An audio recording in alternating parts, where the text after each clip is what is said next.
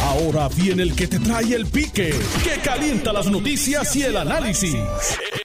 Esto es el podcast de El Escándalo del Día con Luis Enrique Falú. Para que ésta eh, devolviera una cantidad de ese dinero a la representante y entonces le llegaba ese dinero a la representante en algunas ocasiones en efectivo, en otras a través de transferencia electrónica utilizando eh, ATH móvil, eh, otro en otro momento eh, utilizando la cuenta del hijo de la representante María Milagro Charboniel, que como ustedes saben está acusada la representante María Milagro Charboniel, el esposo de la representante, el hijo y una empleada de esta.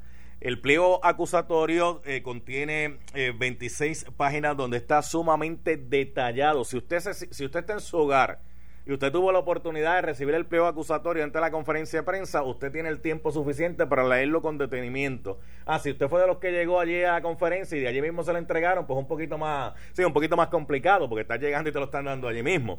Pero si usted tuvo la oportunidad de leerlo, eh, va a ver que el mismo está bien detallado. De hecho, eh, fue ponchado el 7 de agosto y una de las preguntas que se le hizo al fiscal federal Maduro fue por qué no eh, ejecutaron de inmediato los arrestos y esperaron que pasaran incluso hasta las primarias. Y él la contestación que dio es que aunque no es una norma, aunque no es una norma, no es una directriz, no es una prohibición, pues hay un memo que plantea que si se va a llevar a cabo algún tipo de investigación y acusación en año electoral, eh, que sea de una forma o de una manera que no influencie al electorado. Entonces ellos determinaron pues hacerlo en el día de hoy y no antes. O sea, dejaron que las primarias se llevaran a cabo.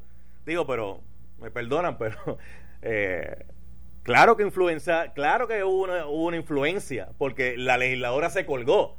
La legisladora eh, no pudo eh, revalidar para poder ir a buscar el escaño ¿verdad? De, representante. Claro que ahí hubo, este, un grado. El electorado recibió la señal.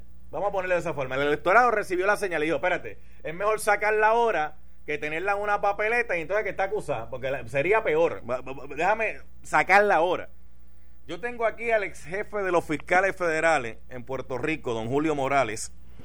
Licenciado, saludo, buenas tardes. Buenas tardes, don Enrique, ¿cómo está usted? Todo bien, gracias a Dios. Me alegro. Yo lo entrevisté usted en varias ocasiones de hecho, cuando los federales llegaron a la casa de María Milagro Charbonnier en la visita, y prácticamente de lo que nosotros hablamos hace par de semanas atrás, eso es lo que dice hoy el pliego acusatorio, el indictment. Sí, señor.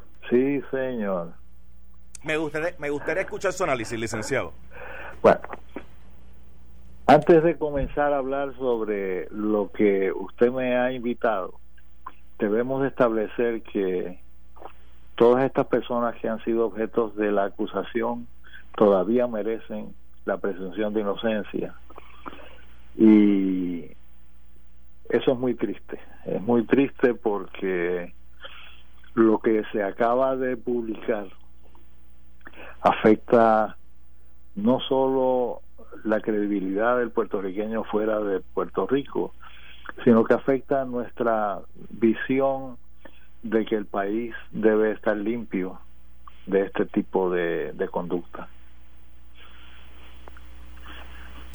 Licenciado, aquí estamos hablando de que se montó un esquema para defraudar al pueblo de Puerto Rico utilizando el método del kickback, que es que yo te voy a contratar en una posición, yo te voy a pagar un salario, vamos a suponer, ¿verdad? Este, te voy a pagar 5 mil dólares pero realmente de esos 5 mil tú me tienes que devolver 2 mil dólares y quedarte con 3 mil. Y eso es ilegal y eso es ilegal.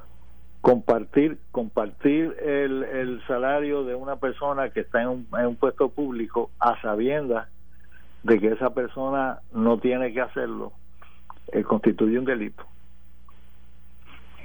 Aquí estamos hablando de, de, de soborno obstrucción a la justicia y hablamos de obstrucción a la justicia cuando analizamos aquí que en el teléfono celular de la representante y los equipos electrónicos posiblemente allí había una evidencia de la representante que se enteró según plantea el fiscal federal de la investigación que estaba corriendo correcto, decidió borrar todos esos mensajes. Correcto. Lo que habíamos lo que habíamos comentado usted y yo que todo lo que sucede en unos de estos de estas plataformas eh, hoy de, distribución social se queda ahí. Y aun cuando yo crea que lo borré, viene un experto de eso y, le, y, lo pone a funcionar otra vez y usted escucha exacto lo que pasó. Yo, yo siempre traigo el ejemplo del caso cuando Jorge de Castro fue acusado por los federales. Ah, sí, me acuerdo. se me olvida eso, que doña Rosa Emilia Rodríguez en aquel entonces era la fiscal y dijo que tenían en su poder evidencia de 10 mil mensajes de textos. Sí, señor. 10 mil mensajes de texto. Oiga, eso es un libro. Sí, eso, eso constituye un libro. Entonces, la gente piensa que si yo lo borro del teléfono, nunca pasó y no se dan cuenta que siempre hay registro de eso porque como funcionan los mensajes de texto y los mensajes de WhatsApp y otro tipo de mensajes que no solamente está en el teléfono, está en la compañía que le provee a unos servicios de teléfono, está en la compañía que le provee a la compañía de servicios de teléfono el servicio de mensajería instantánea y está en la compañía que recibe, o sea que, que, eso está ahí. Y, una, y, y en unas cuantas, eh, también en unas cuantas eh, agencias de seguridad pública. Sí, aquí piensan que si borro el teléfono, borré la evidencia. Si borro la computadora, borré la evidencia. Nacarile del Oriente. No, Enrique, nosotros hemos hablado en varias ocasiones sobre la, psicología del delincuente. Y vuelvo y repito, lo voy a decir en, en términos generales, no aplicables a esta acusación. Hay, una, hay, hay tal cosa como el síndrome de la invisibilidad yo estoy haciendo estas cosas, pero nadie se entera ni nadie se va a enterar. De hecho, fue una expresión que utilizó el jefe del FBI en el plan, cuando estaba hablando de la corrupción, el planteamiento que eh, la corrupción se aprovecha de esa supuesta invisibilidad para que se pueda llevar a cabo, pero Correcto. siempre con una buena investigación se puede romper ese eslabón de la invisibilidad y llegar, oh. y llegar a los que están cometiendo eh, los delitos, fraude contra el pueblo de Puerto Rico. Me vuelvo a repetir, don, Enrique. ¿Se acuerda que hablábamos de círculos concéntricos cuando la piedra da en el agua del charco? Sí.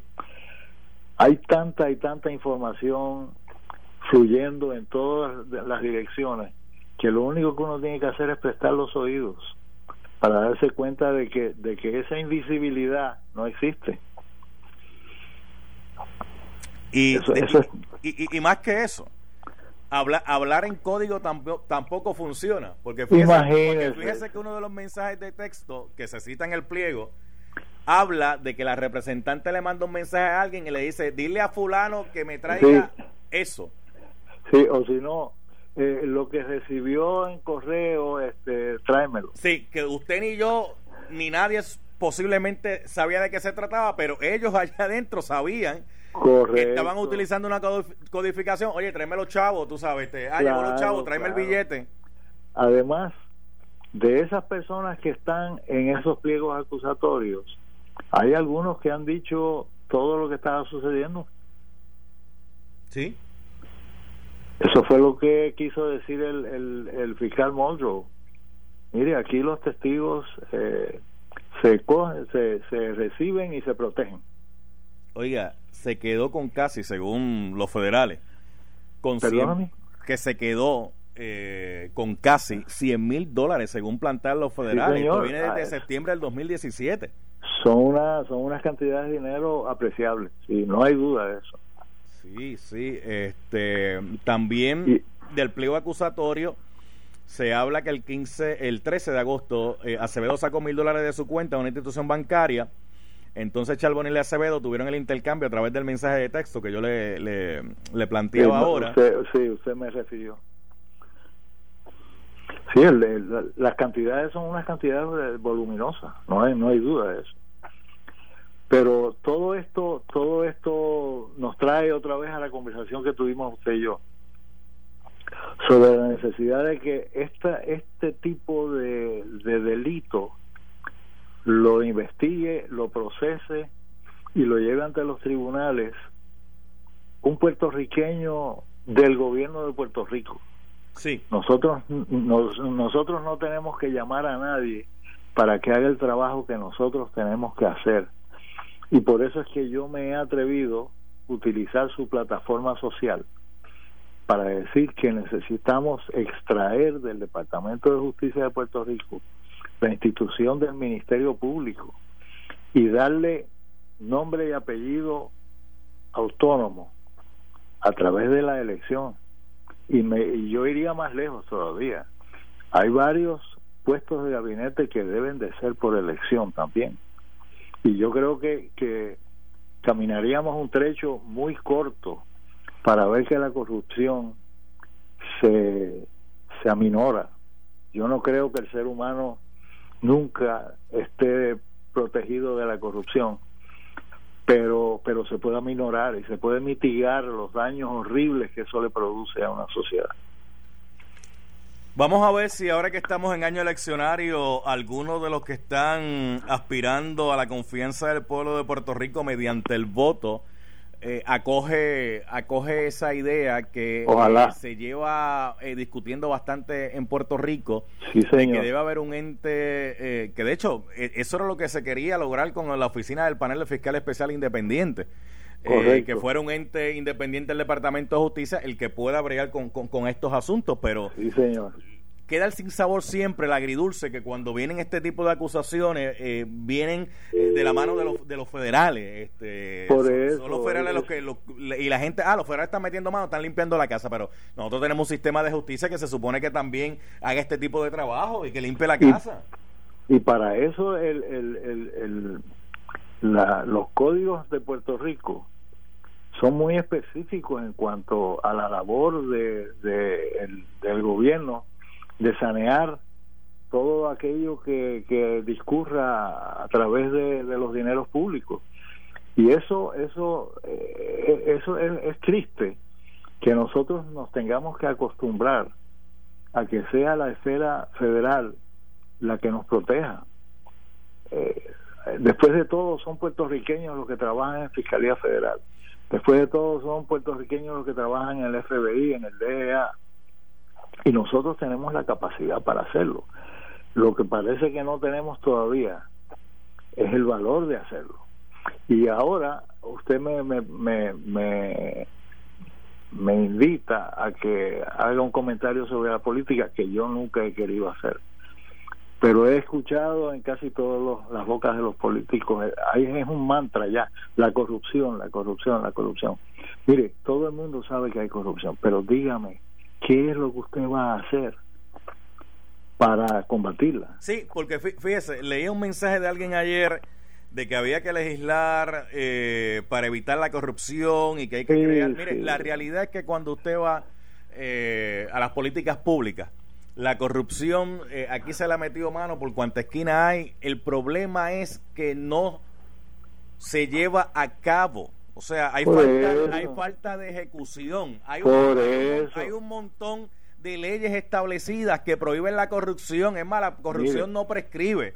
Pero no hay ejecución para, para meterle mano a esos que están siendo corruptos, traqueteros, pillos. Nosotros no tenemos que legislar aparte de, de, en el organigrama de dónde estaría el Ministerio Público y qué funciones haría autónoma, no tenemos que legislar nada más.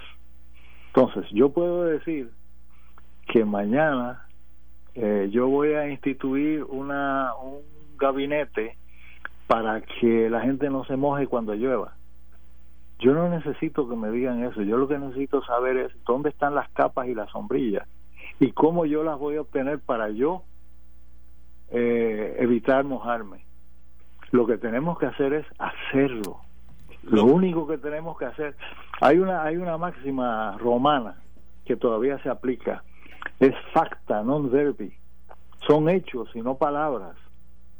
Y, y, y a mí me, me va a agradar muchísimo que los, con los debates de del servicio público que se harán ahora con los candidatos no es que vamos a eliminar la corrupción o combatirla, es cómo lo vamos a hacer y cuándo lo vamos a hacer y con qué sentido de compromiso lo vamos a hacer.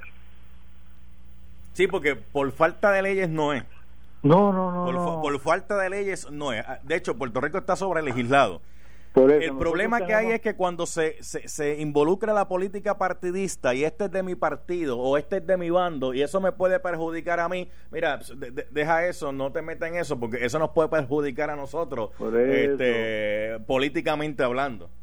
No, y la, la justicia, como bien se, se retrata, es una dama que tiene la, los ojos vendados Aquí, aquí tenemos que, y esto lo dije yo cuando, cuando tuve la ocasión de ser ayudante especial de un secretario de justicia, debemos de practicar el daltonismo en la en, en la consecución del ministerio público. Aquí no hay colores. Mire, el único color que nosotros debemos de ayudar es el color de la verdad y de la esperanza y tenemos y tenemos que regresar tenemos que regresar en el servicio público porque esto se trata del servicio público eh, de llenar las posiciones eh, con personas preparadas, capacitadas y con las competencias para estar en las mismas. Tenemos que regresar al principio de mérito, porque ¿sabe lo que pasa, licenciado Julio Morales?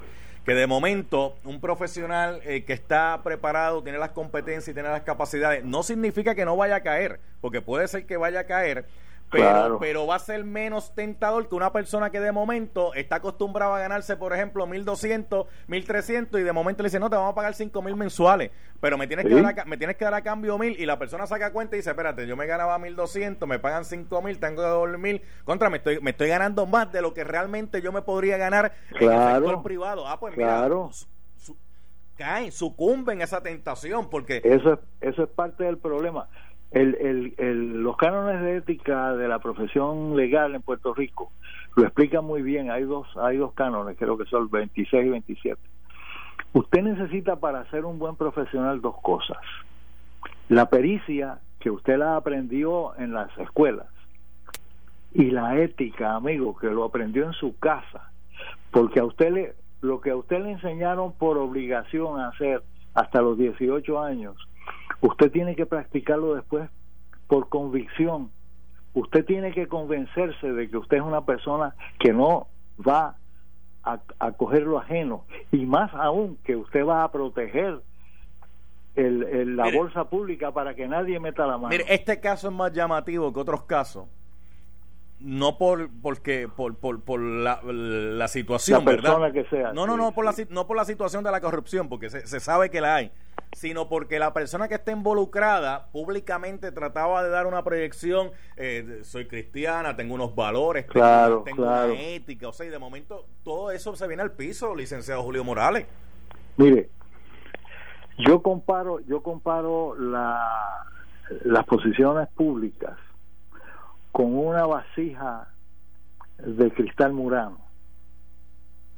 Cuando usted incurre en, en, en la práctica de la pericia y la ética, usted lo que hace es hacer brillar más esa filigrana. Cuando usted no lo hace, usted rompe esa vasija en mil pedazos y eso lo que significa es que cada pedazo de eso es el pueblo de Puerto Rico el que sufre y padece, no solo de los dineros que se le han hurtado, sino de la confianza que depositaron en esa persona. Ahí es, e, ese es el daño mayor, es el daño psicológico. Y ese es el que tenemos que proteger. Porque el que se levante en las mañanas a trabajar y a pagar sus, sus deudas públicas, no merece que les roben ese dinero. Pero, licenciado, déjeme decirle algo. Usted planteó ahorita algo que en el derecho, ¿verdad? A nosotros nos cobija, que es la presunción de inocencia.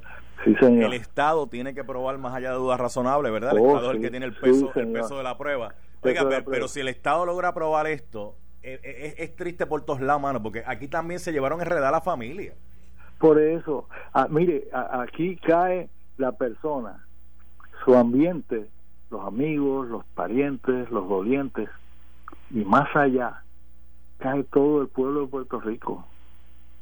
Es todo el pueblo de Puerto Rico el que cae, porque esta noticia va a correr, como corre todo en las redes sociales hoy día, al mundo entero donde quiera que haya un puertorriqueño que tenga interés lo va a leer y los que no son puertorriqueños lo van a leer y le van a preguntar, venga, ¿qué es lo que está pasando allá? Eso es lo que nos debe de preocupar y lo, lo que nos debe de abochornar. Y lo que más, para llevarlo a una hipérbole, una hipérbole es una gran exageración, pero, la, pero, la, quiero hacer en este momento, porque estamos hablando hoy de María Milagro Charboniel y otros que vendrán, porque las investigaciones siguen corriendo y la información que hay es que hay oh, hay, otros, hay otros a los que le van a meter la mano también. Mire. Pero licenciado, aquí estamos hablando de los que están en las altas esferas de poder, que son los que están en posiciones, que fueron los que fueron a buscar el voto del pueblo. Pero a mí lo que me preocupa es, de hecho, me lo había dicho hace muchos años atrás, este que era jefe del FBI, bendito, se me escapa, Carlos Case. Carlos ah, Un saludo que sé que siempre escucha el programa, está fuera de Puerto Rico. Carlos Case en una ocasión, una entrevista que yo le hice, lo que me dijo Luis Enrique Falú, lo que a mí me preocupa es que la corrupción en Puerto Rico se está entronizando en todos los niveles. Por eso. Y aquí analizamos a esta gente que está acá arriba, pero lo podemos llevar acá abajo al que se, al que se fue a reclamar el Pandemic Employment Assistance, aunque sabía que no, que, no que no cualificaba para eso y, y sabía que no tenía derecho a recibirlo. Y estamos hablando del que vive en el barrio como el que estudia, como el que estudia en el colegio. Mire, la corrupción, la corrupción es un mal que llega que llega a un lugar y, desarrolla más tentáculos que cualquier epidemia. Y esto es así no solo en el servicio público la industria el comercio la banca eh, la academia. Do, doquiera que usted mira por ahí hay una persona que quiere enriquecerse o quitarle lo que no es de él a la fuerza eso es así y nosotros los puertorriqueños somos los únicos llamados a proteger eso que se llama la democracia y la vida en paz. Eh, combatiendo esa enfermedad que se llama la corrupción. Don Julio Morales, licenciado, ex jefe de los fiscales federales, gracias por haber estado un ratito en el programa. Hombre, siempre es un placer, don Enrique, que le vaya bien, muchas salud. Gracias, igual a usted, eh, usted me puede llamar ahora por el 758-7230, vamos allá Nelson, 758-7230, al regreso estoy dialogando con ustedes y otros invitados aquí en el programa, regreso en breve. Estás escuchando el podcast de Noti1, el escándalo del día, con Luis Enrique Falú. Se me fue, Daisy. Pues vamos, vamos, vamos, vamos por aquí. Espérate, esta no es, esta que está acá. En la 4, yo tengo a, Carmen. Carmen. Sí, buenos, buenos días. Hola, hola. ¿Cómo estás? Un placer en, estar en su programa. Gracias, Carmen. Cuéntame, Carmen, ¿cómo, cómo te cayó la, la noticia esta del arresto de Tata Charboniel? Pues eso a mí me ha caído como bomba. La verdad que el puertorriqueño no aprende. No aprende el puertorriqueño. yo, lo que, quisiera es que ya que se les meten presos, ah que todos esos chavos que se han robado se lo quiten, se lo cobren con interés. Que haya restitución al pueblo. Voy parecido, ahí está María María. Buenas tardes. Saludos. Mira, la señora dice que la metan presa, yo no, mm. yo es que devuelva hasta el último centavo con intereses todo, Eso fue lo porque presa ella me sale más cara a mí porque tengo que pagarle el agua, tengo que darle desayuno, almuerzo, comida, la cena, Ok, ok, gracias María. Este, Ángel. Sí, te escucho. ¿Qué pasó Ángel? ¿Cómo, cómo andas? Pues mira, aquí estamos en el departamento del trabajo. Ay, mijo. mira, ahora, personas. ahora que tú dices el departamento del trabajo, el departamento del trabajo el domingo, el día de las primarias PNP y Popular, comenzaron a hacer una transmisión de Facebook Live en vivo y tú sabes lo que estaban transmitiendo, los resultados de la primaria del PNP eh, eh, a través del Facebook Live. Después trataron de decir, ah, porque lo despacharon, ah, es que se nos metió alguien al sistema, ya nosotros eh, lo notificamos a seguridad. ¿Quién se metió al sistema? ¿A qué seguridad? Es más, que se metan los federales y averiguan quién rayo fue el que activó, activó la transmisión esa, porque esa transmisión se supone que sea para darle información a la gente que todavía no ha recibido el PUA, información a la gente que tiene puntos controvertibles y lo que empecé, ah, y tengo el video aquí porque lo tengo grabadito. Sí, porque aunque lo borren de la página, yo lo grabé por si acaso es más, lo voy a subir ya mismo. Dime, dime qué pasó ahí con el PUA, dime. Mira, Salud, estoy 100% de acuerdo contigo. Pero esto es una situación ya que aquí habemos personas que llevamos cinco meses y, lo sé. no nos han atendido, no han enviado ni un cheque. Lo sé, lo, lo sé representante José Enrique Quiquito Meléndez, y lo sé porque la gente nos sigue llamando todos los días con la madre del PUA. Bueno, todavía no se sabe qué va a pasar con lo del, colegio y lo, del PUA, no nos han dicho nada. Eh, pero mira, eh, el domingo hacen una transmisión en el Facebook Live que de los resultados de la primaria del PNP. Y entonces cuando los tiramos al medio dicen, ay, es que alguien se metió, sí, porque usted sabe que es que alguien se metió y hackeó la cuenta. O sea, así están los sistemas del gobierno que no, que no tienen seguridad. O, o, esa fue la salida rápido para decir que metieron, la metieron hasta el New. Buenas tardes, representante. Saludos, saludos a ti y a todos los que te escuchan. Un placer estar nuevamente contigo. gracias. Este, mire, esa, ese arresto de su compañera Tata Chalboni. Oye, salud. Yo no niego las personas con las que yo considero amigo. Tata es una amiga de muchos años. Este, está pasando por un momento bien doloroso, pero como siempre hemos dicho aquí, ¿verdad, Salud? Eh, si lo que la acusación dice es correcto, le tiene que caer todo el peso de la ley. Tata Charboni, ¿él debe renunciar a su escaño en la legislatura hoy? Mira, Falú, una de las cosas que ella tiene que hacer es concentrarse en su defensa, porque me parece a mí que ella va a tener que ponderar renunciar eh, y separarse del cargo, por eso que tiene que tomar, porque eh, estamos hablando de que es su familia básicamente entera, eh, el esposo, el hijo. Y, un ayudante que ella considera, digo, el planteamiento de la información que le llegaron, un ayudante que ella consideraba como su hija.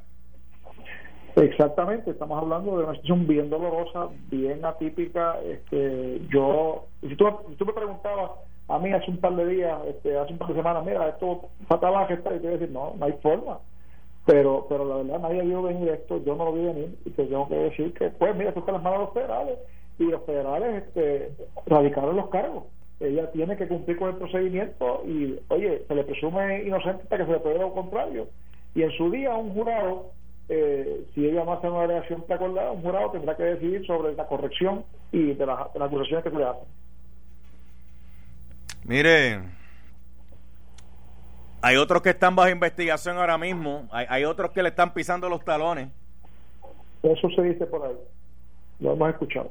Hay otros que le están pisando los talones. El problema con eso, Falú, es que hay muchos rumores en la calle y nadie sabe a ciencia cierta que, de qué es que estamos hablando, a quién es que se está investigando. Se habla de, varias investigaciones, pero no ocurre, ¿verdad? Este, ok. Dejo, dejo, ese tema dejo ese, tema, dejo ese tema ahí a un lado. Este oye Quiquito Meléndez en las primarias dio, de arroz y masa salió segundo él como representante dio de arroz y de masa pero pero, Wanda Vázquez que era la que él respaldaba y era la que le apoyaba perdió y entonces la gente se ha quedado esperando eh, un mensaje de la gobernadora Wanda Vázquez llamando a la unidad a la gente del, PNP, porque el mensaje que ella dio no fue que aceptó la derrota, ya lo que dijo fue, bueno, sí, este, hasta ahora pues Pierluisi está ganando, está adelante, y yo voy a acatar los resultados, como dice la democracia, porque yo soy una mujer de ley y orden, pero no dijo acepto la derrota, ni llamó a la gente a la unidad. Entonces, eh, eso, eso en el PNP, porque en el Popular eh, Batia fue más o menos elegante reconociendo a Charlie Delgado. Entonces Carmen Yulín se fue para Comerío.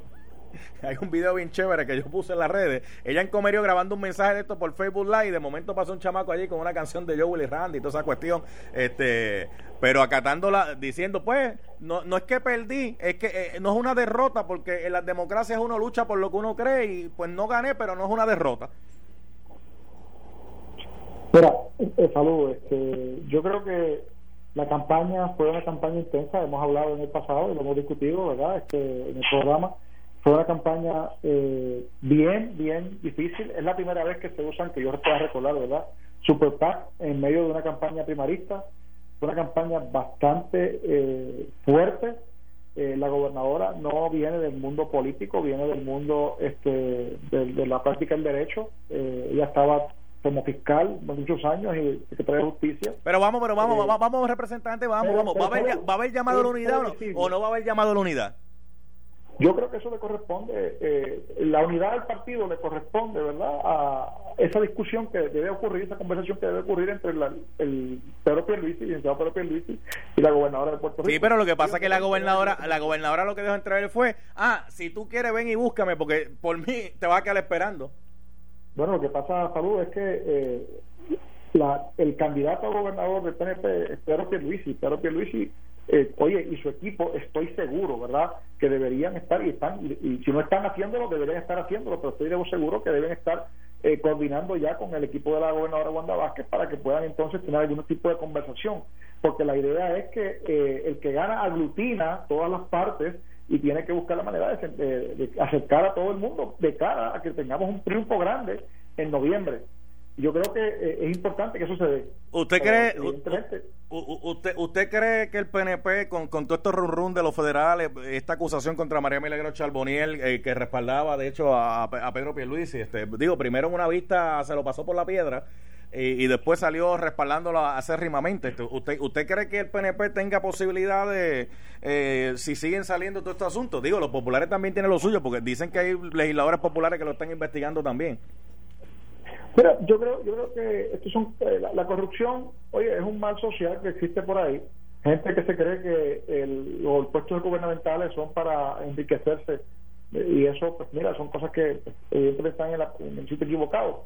Pero yo creo que la, gente al momento de evaluar verdad este eh, su, su voto verdad y cómo va a, votar el final de noviembre tiene que evaluar la obra verdad del PNP de justicia social que se ha hecho eh, y evidentemente tendrá que distinguir eso versus los, problemas que hemos tenido en términos verdad este arrestos federales y todo tipo de cosas fíjate que tenemos el primero se hace también el, eso se suma ya al que se hizo en el caso de la señora Kelleher eh, y las otras personas, ¿verdad? Y, si ocurre otro otro adicional, pues también tendremos que ver. Hablando, hablando así para finalizar, eh, en el día de hoy, ¿usted ha visto a, Nelson del Valle?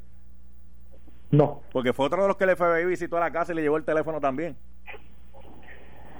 Mira, yo, yo creo que este son, son procesos que tienen que darse salud y los federales sabrán lo que tienen que hacer. Este, ellos están en, ellos, controlan esa información, ellos saben lo que está pasando, ellos saben lo, lo, que lo que van a hacer y tomando sus decisiones. Yo, nosotros tenemos que buscar la forma de continuar trabajando por Puerto Rico, unificando nuestros partidos, haciendo el trabajo para que todo el elector PNP vote una sola cruz bajo la palma bueno. en noviembre. Gracias, representante Quiquito Meléndez. Mira, voy a coger dos llamaditas más, dos llamaditas más, Nelson, nada más, porque después vamos a regalar. Pero primero voy a coger dos llamaditas más que ya están ahí. De hecho, voy a ir con los que ya estaban en línea, que se supone que sea Edgar de Guainabo. Edgar. Ajá, ¿cómo está? Todo bien, ¿cómo anda? Qué bueno. Mira, Ajá.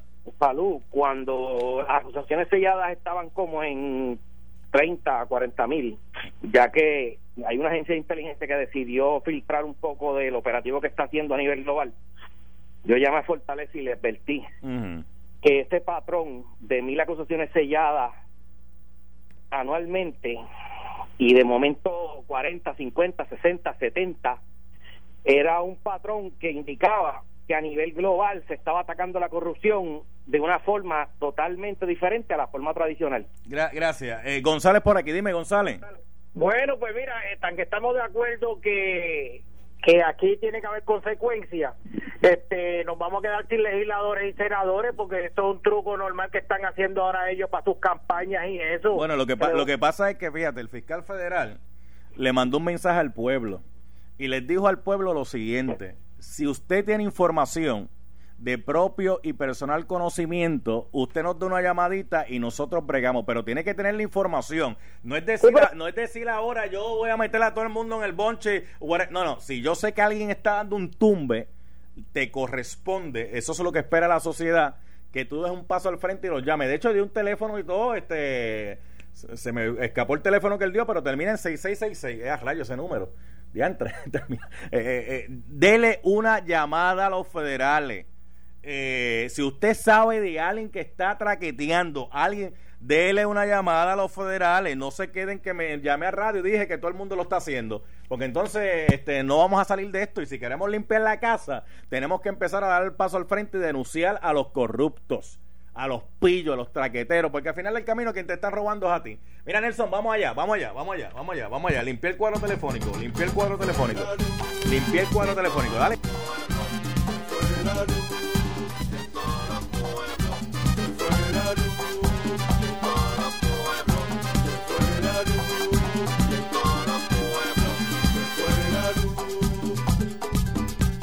Llegó el momento de inscribirse para llevarse una planta eléctrica Color de AKM Power System con 100 billetitos de gasolina de EcoMax. Esto es bien fácil. Mira, yo le voy a hacer una pregunta y si tú la respondes correctamente, quedas inscrito para el sorteo del 28 de agosto aquí en noti Y la pregunta, la pregunta es sencilla. La pregunta es bien sencilla el nombre de un huracán que haya impactado a Puerto Rico y que su nombre empiece con la letra H.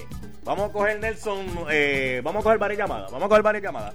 758-7230, 758-7230, 758-7230. Voy a empezar por aquí. Buenas tardes, ¿cuál es tu nombre? Hello, buenas tardes. ¿Cuál es su nombre? Sí, Lady Tristani. Eh, ¿De dónde usted es? Yo. ¿Y usted? Yo soy natural de Juanavía. Ok, eh, dígame el nombre de un huracán que haya impactado a Puerto Rico. Hugo. Con la letra H. ¿Cuál? Hugo. Hugo. ¿Usted está segura? Sí. Le voy a dar una oportunidad más. Mira, a ver, eh, piense bien. Le voy a dar una oportunidad. ¿Está segura? Sí. Ah, pues si está segura, esa es, esa es Nelson. Esa es. Eh, mire, no se vaya de ahí de la línea telefónica, ¿sabe? No se vaya de ahí, que quédese ahí porque Nelson le va a coger la información completita. Ya usted quede inscrita en este concurso de Noti 1630. Contestó la pregunta correctamente, era esa, eh, el huracán Hugo, eh, un huracán con la letra H que impactó a Puerto Rico, así que usted no se vaya de la línea telefónica. De hecho, se llevó un certificado de 25 dólares, eh, Nelson, ¿oíste? Ya ya tiene el certificado de 25 dólares, pero ahora queda inscrita para el sorteo de la planta Kohler de AKM Power System. Oye, que no, la planta no viene sola, viene con 100 billetitos de gasolina de EcoMax, o sea, 100 dolaritos ahí para que usted le eche eh, la gasolina a la planta. Así que mira qué chévere, a través del 630 Noti1, simplemente por escuchar a Noti1. Usted lo que tiene que hacer es estar pendiente a Noti1 y en cualquier momento eh, hacemos la trivia y usted, pues si contesta correctamente, se lleva 25 pesitos y está participando por una planta. Así que mira qué chévere, qué bien. Bueno, ya tienes toda la información, ¿verdad, Nelson? Son las 12.53, vamos a dejar el programa hasta ahí para que el licenciado Eddie López que llega, sí, entre tempranito. ¿Cuánto hay de pausa? Ah, sí, pues, pues precisamente, precisamente. Y mañana nos volveremos a escuchar nuevamente. Gracias por la sintonía. Que la pasen bien. Esto fue el podcast de Noti 1630. El escándalo del día con Luis Enrique Falú. Dale play a tu podcast favorito a través de Apple Podcasts, Spotify, Google Podcasts, Stitcher y notiuno.com.